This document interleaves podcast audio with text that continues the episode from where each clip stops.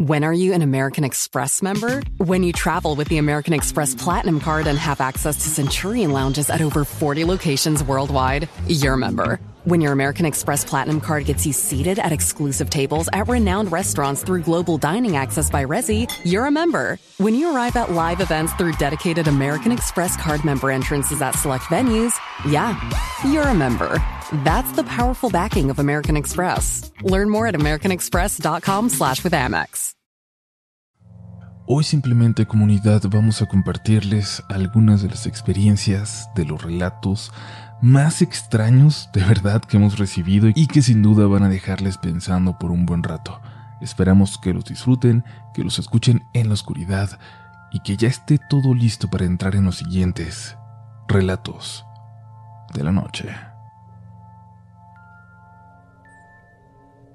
Les escribo desde Saltillo, Coahuila. Me animé a contarles esta historia luego de escuchar una recopilación sobre sucesos ocurridos a choferes de aplicación. Yo trabajé en esta ciudad un par de años en Uber y prefería siempre los turnos nocturnos, a pesar de haber tenido un par de experiencias algo extrañas. Seguía manejando de noche.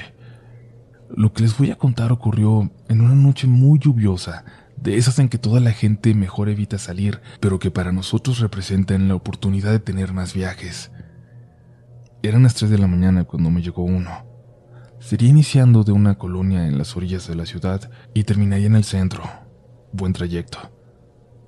Llegué y recogí a la persona.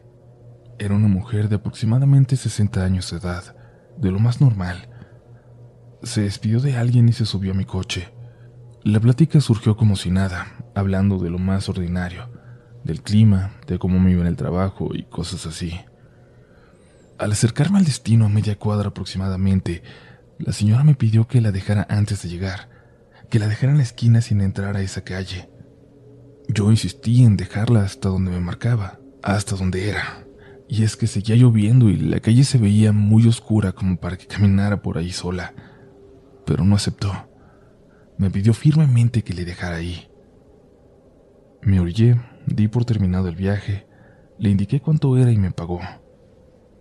Me agradeció y me dijo que cuidara a mis hijas. Y ahí, ahí caí en cuenta de que yo jamás le había mencionado que tengo dos hijas. Eso me hizo voltear y al verla, al verla casi me desmayo. No era la mujer de 60 años que se había subido, no. Era una mujer de unos 25. Y vi con toda claridad cómo se bajó y se metió por esa calle. No me aguanté. Le di en reversa para verla de nuevo, pero aunque habían sido solo uno o dos segundos, en la calle no había nadie. La calle donde se había metido estaba completamente oscura y solitaria, y no había un solo lugar en el que se pudiera haber refugiado. Me alejé. Me detuve en una de esas tiendas que están abiertas toda la noche a comprar un café, a calmarme, a prender un cigarro. Ya mejor preferí irme a descansar, pero luego pasó algo igual de extraño, y es que al día siguiente, al revisar mis viajes anteriores, ese último no me aparecía. Hablé a Uber ya que estaba en un reto donde tenía que cumplir cierto número de servicios para ganar una bonificación, pero al no aparecer ese viaje me quedaría corto por uno, y me importaba. Les expliqué que había un viaje que no se había contabilizado, creyendo que era un problema de la aplicación. Pero la persona que me atendió entró a mi cuenta a verificar y me dijo que no tenía registro de ese viaje. A no darme solución decidí escribir a soporte y ellos revisaron los datos que di del viaje, de la ubicación, del destino, de la hora y lo mismo. Ese viaje no existió. Era como si nunca lo hubiera hecho.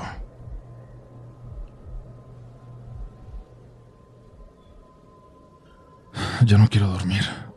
No puedo. Hasta tratar de hacerlo de día o con la habitación iluminada se ha vuelto imposible. Pero no quiero dormir. No quiero soñar. No quiero recordar.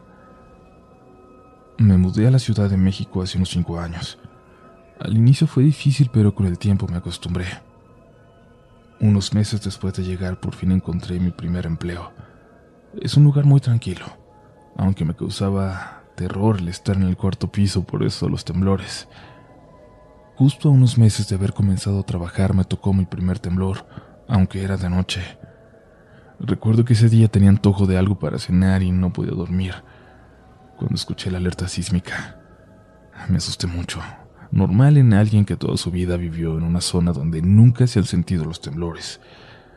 Gracias a una vecina me tranquilicé y logré pasar ese susto. Luego todo iba normal, y semanas después en mi trabajo nos preparamos para el simulacro de sismo. Traté de no alterarme porque el solo escuchar la alerta me pone nerviosa y seguí los procedimientos. Todo salió bien y de hecho me sentí más segura. Sin embargo, no estaba preparada para lo que pasó apenas un rato después. Mi escritorio estaba cerca de la ventana, no a un lado pero sí cerca, así que a veces me distraía mirándose afuera. Justo enfrente podía ver un edificio viejo, al parecer ya nadie lo usaba pues tenía algunas ventanas rotas y nunca tenía luz. Yo me podía pasar horas viéndolo. Me perdí en la oscuridad que se veía a través de las ventanas. Y ese día no fue la excepción. Estaba viendo el edificio sin pensar, solo viendo. Cuando de repente, de reojo, desde un marco de una puerta al interior de aquel, creí ver que alguien se asomó. Me tomó de sorpresa, así que rápidamente abrí cerré los ojos y enfoqué mi vista hacia ese lugar, pero ya no vi nada. Creí que había sido producto de mi imaginación y regresé al trabajo, pero nuevamente de reojo. Vi movimiento en aquel edificio.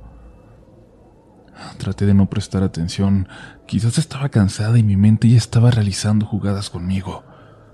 Pero al final terminé volteando y ahora sí, pude apreciar con claridad a alguien un hombre que parecía que se encontraba recorriendo el edificio. Me quedé un rato viéndolo.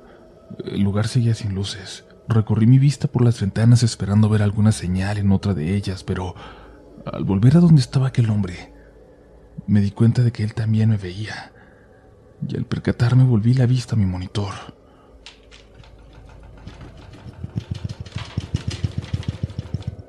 Estaba volviendo a concentrarme cuando sentí un leve movimiento. Creí que era por algún camión pesado, pues cuando pasan cerca del edificio hacen que éste se mueva un poco y luego se detiene. Pero el movimiento no paró esta vez. Enseguida sonó la alerta y todos entraron en pánico a pesar de que las indicaciones eran mantener la calma. También me puse nerviosa y comencé a salir rápidamente.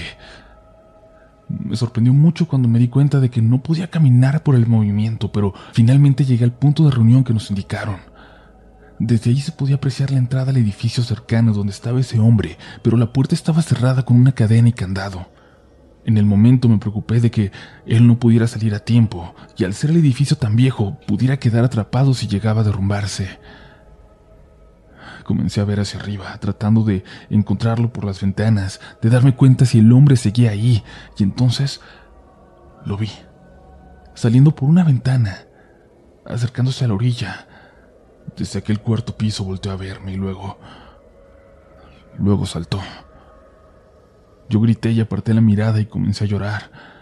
Una compañera se acercó a mí y me dijo que todo estaba bien, que ya casi pasaba el temblor, que no me asustara, y con voz cortada le pregunté, El señor, el señor del edificio blanco, ¿lo viste? Ella solo me decía que me calmara. Abrí los ojos y miré alrededor. Era como si nadie más hubiera dado cuenta. Me quedé parada, solo recordando la mirada del hombre antes de saltar. Un rato después nos dijeron que no podíamos entrar al edificio hasta que Protección Civil nos lo indicara, pero que al parecer en nuestro edificio no hubo daños. Ya más calmada me acerqué a donde se suponía que debía haber caído el señor, pero no había nada, ninguna señal de que hubiera caído. Pregunté a mis demás compañeros, pero nadie vio a alguien ahí. Incluso uno de ellos me comentó que ese edificio jamás se abría. Pensándolo bien, el edificio estaba cerrado desde fuera. La cadena y el candado se veían viejos. Si alguien hubiera entrado tendría que haberlo hecho desde ahí. Quitar el candado y la cadena, pues las paredes que lo rodeaban eran muy altas y las ventanas solo se veían a partir del tercero o cuarto piso.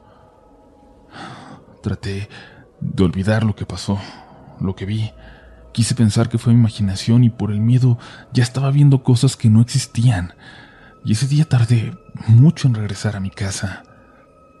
Al acostarme, al intentar dormir, nuevamente recordé lo que pasó.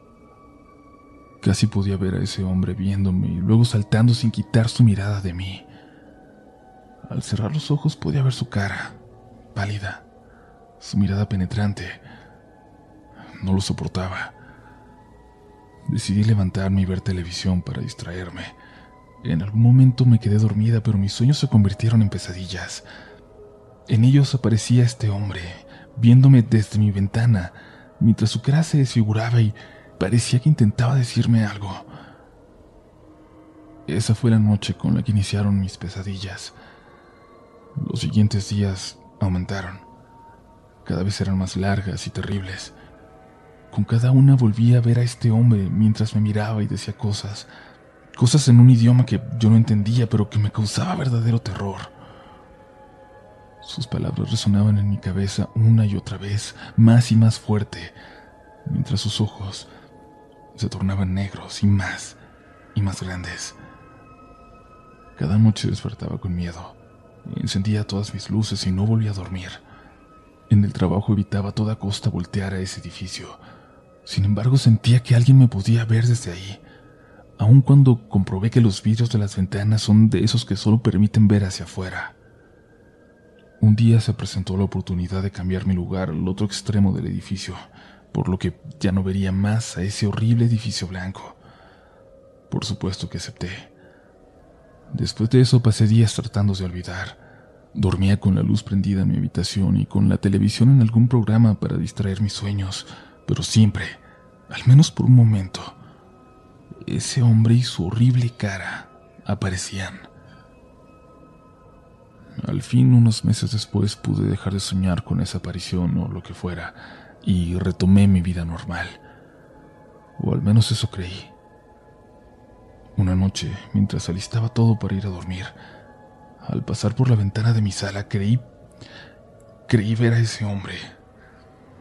Regresé la mirada, pero ya no estaba y cerré las cortinas. Y de nuevo quise creer que era mi cansancio o algo parecido.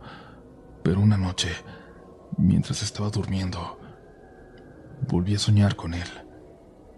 Esta vez estaba nuevamente en la oficina, viéndolo por la ventana. Él también me veía y luego comenzó a pronunciar esas palabras, las mismas de siempre. Su cara comenzó a derretirse. Él empezó a caminar hacia mí. Llegó a la ventana de mi edificio. Lo escuchaba perfectamente hablando cerca de mi ventana, poniendo sus dedos sobre el vidrio y luego rasguñando, mientras todo se volvía oscuro a mi alrededor. Ya no puedo soportarlo. Al dormir lo escucho a mi lado. Puedo sentir su presencia. Ni los audífonos, ni la televisión, ni la luz hacen que desaparezca. Ya no sé qué hacer. Lo peor es que apenas hace unos días tuve nuevamente una pesadilla y cuando desperté me encontraba al lado de mi ventana abierta. No sé cómo llegué ahí. Si fue él el que me obligó y de ser así, ¿Qué más me obligará a hacer? Es que quiere que sufra el mismo destino y yo me... Tengo miedo. Mucho miedo. Ya no quiero dormir.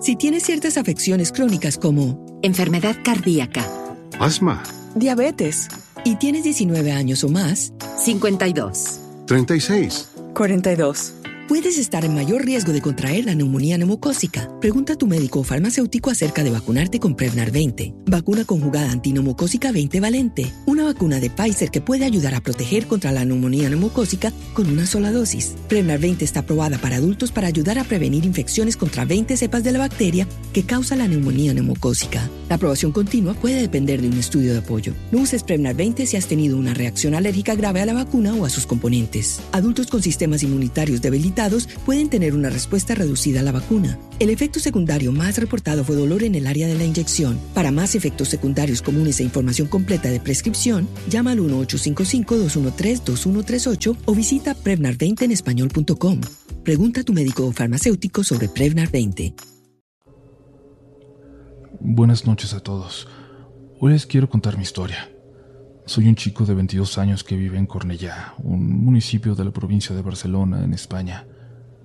Antes de comenzar, quiero señalar que toda la parte materna de mi familia es de origen gallego, una región de España conocida por tener una conexión especial con el mundo espiritual. Se dice que puede ser debido a que la población de Galicia es en su mayoría de origen celta. Es muy difícil encontrar a un gallego que no haya percibido nunca algo que no tiene explicación. A lo largo de mi vida yo he sido una persona a la que le han sucedido varios fenómenos difíciles de explicar, pero el que vengo a narrarles es el que más me dejó marcado. Esto sucedió en el año 2009. En el domicilio en el que vivo hay tres habitaciones. Una es la de mis padres, una de mi hermana, y la tercera es la que comparto yo con mi hermano. Sin embargo, en esa época yo dormía solo en la actual habitación de mi hermana. Una noche de ese año me era imposible conciliar el sueño. Me sentía muy despierto y no tenía ganas de dormir. Desde mi cama en ese entonces se podía ver el pasillo a través de la puerta de mi habitación. Esa noche, la luz del pasillo estaba encendida y yo lo estuve mirando mientras intentaba dormirme. De repente sucedió algo que jamás conseguiré borrar de mi memoria. Por la apertura de la puerta a través de la cual podía vislumbrar el pasillo, se apareció una figura. Esa figura parecía en parte humana, pues tenía cuerpo humano, pero a la vez era totalmente negra. Todo su cuerpo y su rostro eran negros, como una sombra. No se podía percibir en esa figura ningún rasgo facial, pues todo era oscuridad. Sin embargo, a pesar de eso, cuando se asomó, yo supe que me estaba mirando. No se veía, pero percibía de forma clara su mirada clavada en mí. Mientras estuve bajo esa mirada oscura, me fue imposible moverme o articular alguna palabra.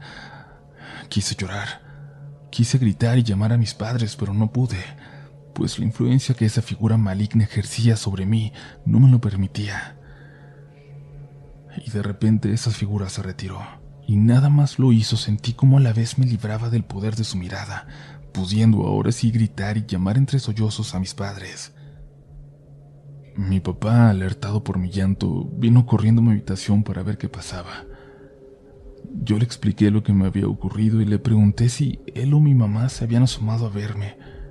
Me respondió que no, que ambos se encontraban en la planta de arriba. Ese evento me impidió dormir con tranquilidad durante muchos meses, generando que en ocasiones despertara por la noche. Una de esas veces al despertar, me ocurrió algo terrible, y es que noté un peso encima de mis piernas. Al levantar la mirada, estaba ahí, esa entidad sombría sentada sobre mis extremidades. Mi terror fue tal que de nuevo no me pude mover ni gritar y esto duró aproximadamente 10 segundos hasta que la figura se levantó y se marchó de mi habitación, pudiendo yo en ese momento llamar nuevamente a mis papás. Fueron los 10 segundos más largos de mi vida. Cuando mi hermano nació, al poco tiempo me cambié de habitación para compartirla con él y que mi hermana pudiera mantener una habitación para ella sola. Así pues, yo me fui a mi habitación actual y mi hermana a la habitación donde vi a esa figura sombría. He de decir que desde que estoy en mi actual habitación, nunca he vuelto a ver a ese ente, quedando ya solo como un recuerdo del pasado. Sin embargo, habiendo ya pasado años, comenté estos sucesos con mi familia y fue entonces cuando mi hermana, a quien yo no le había contado nada para no asustarla de tener que dormir en ese cuarto, me confesó que ella también había visto al mismo ente. Me dijo que durante todos estos años se lo había estado encontrando cada cierto tiempo, asomándose por la abertura de la puerta. Me dijo que ella nunca miraba al pasillo por miedo a encontrárselo y que el ente seguía estando ahí. Realmente no he conseguido encontrar explicación a esto que nos ha ocurrido. Lo que está claro es que este ente está ligado a esa habitación de alguna forma, pues solo se ha manifestado a las personas que han dormido allí. Mi familia compró ese domicilio de obra nueva, por lo que creo que ese ente debe estar vinculado a una construcción anterior que hubo en los terrenos de mi actual edificio. Debe haber sucedido algo aquí, algo oscuro que causa que el ente permanezca aquí. Quiero investigar lo que había aquí antes y la historia de estos terrenos. Quiero saber por qué esta figura sombría está anclada a esa habitación.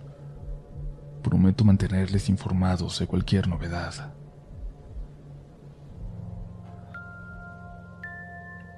Todavía no se acaba este episodio que esperamos que estén disfrutando, porque queda quizás la más extraña de todas las historias.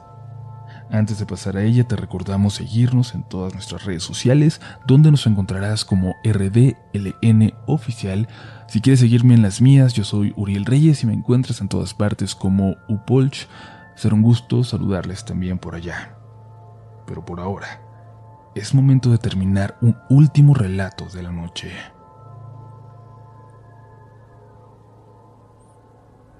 No sé qué tanto puede tener esto de paranormal, pero es de las cosas más extrañas, más horribles que he vivido. Me atrevo a contarlo en esta comunidad en la que confío tanto. Nos pasó en uno de estos llamados pueblos mágicos que hay en México, estos lugares hermosos con mucho que ofrecer a los turistas.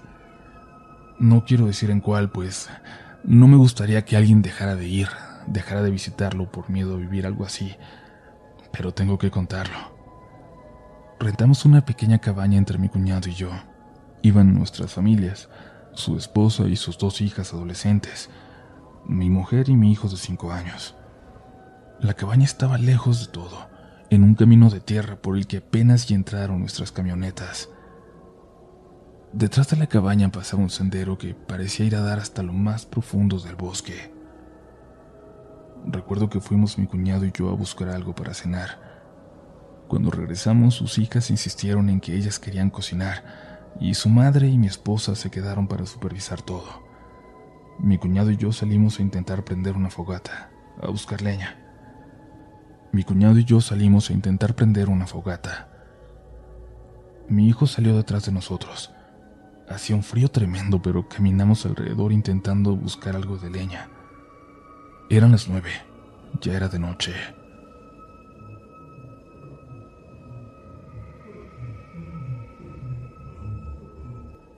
De repente nos llamó la atención un sonido que se acercaba por el sendero.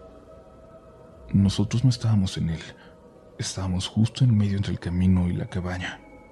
Mi hijo estaba detrás de nosotros vimos que se acercaban tres señores, con un traje rojo, como si fuera medieval o algo así, como si fueran personajes de alguna obra, de algo que se presentaba en el pueblo. Venían caminando como en brinquitos y no dejaban de cantar.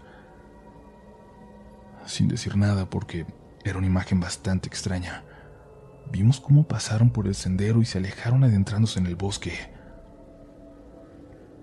Supusimos que había algo más adentro seguimos buscando leña. Pasaron varios minutos cuando volvimos a escuchar ese sonido. Los señores venían de regreso, caminando los tres juntos, como si vinieran agarrados de las manos en brinquitos, ahora como si fueran rumbo al pueblo. Esta vez mi cuñado estaba más cerca del sendero. Por un momento vi como que estaba a punto de saludarlos, pero algo pasó. Algo vio que se arrepintió de último momento y se puso detrás de un árbol, como para esconderse de ellos. Los señores bajaron de nuevo, se alejaron rumbo al pueblo, aunque estábamos a kilómetros de él. Escuchamos cómo se alejaban cantando. Mi cuñado corrió hacia mí y me dijo que mejor nos metiéramos, que nos olvidáramos de la fogata. Le pregunté qué había pasado, qué, qué, había visto, pero no me quiso decir.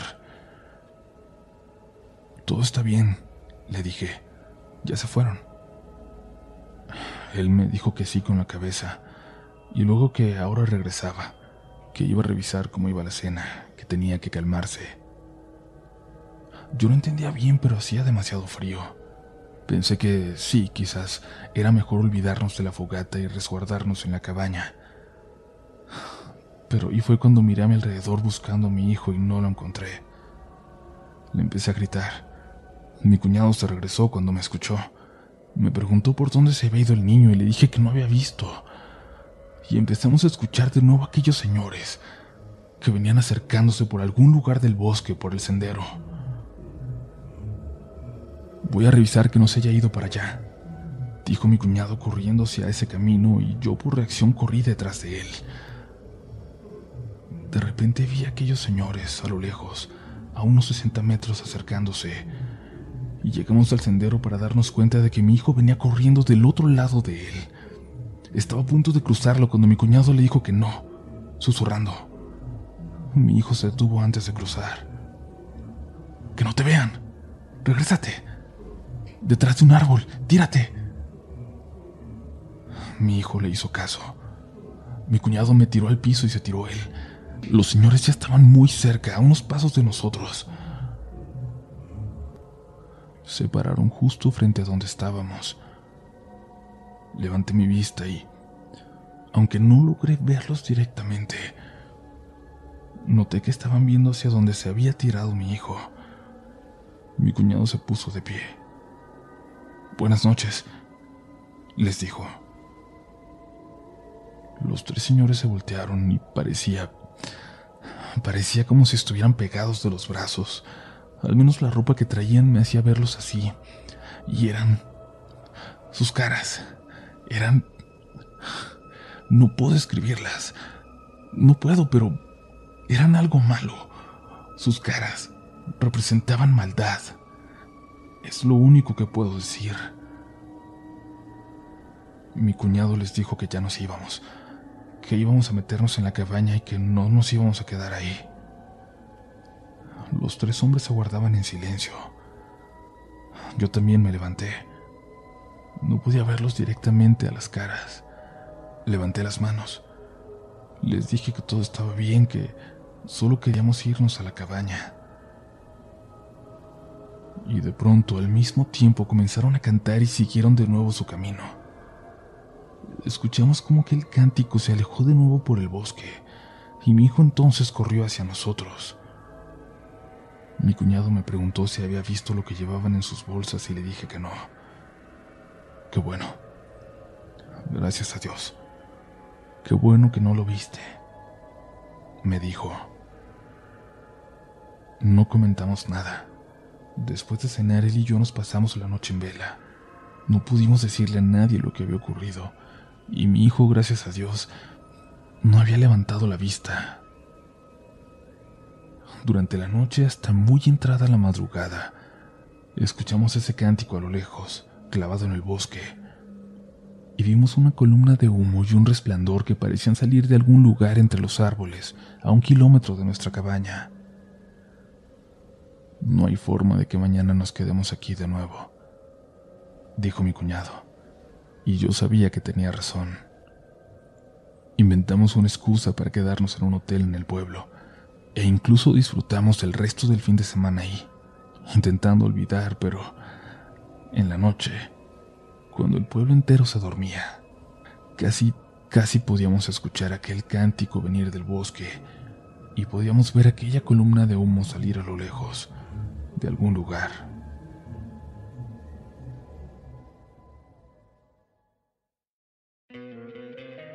te encantaría tener 100 dólares extra en tu bolsillo? Haz que un experto bilingüe de TurboTax declare tus impuestos para el 31 de marzo y obtén 100 dólares de vuelta al instante. Porque no importa cuáles hayan sido tus logros del año pasado, TurboTax hace que cuenten. Obtén 100 dólares de vuelta y tus impuestos con 100% de precisión, solo con Intuit TurboTax. Debes declarar para el 31 de marzo. Crédito solo aplicable al costo de la presentación federal con TurboTax Full Service. Oferta sujeta a cambios o cancelación en cualquier momento.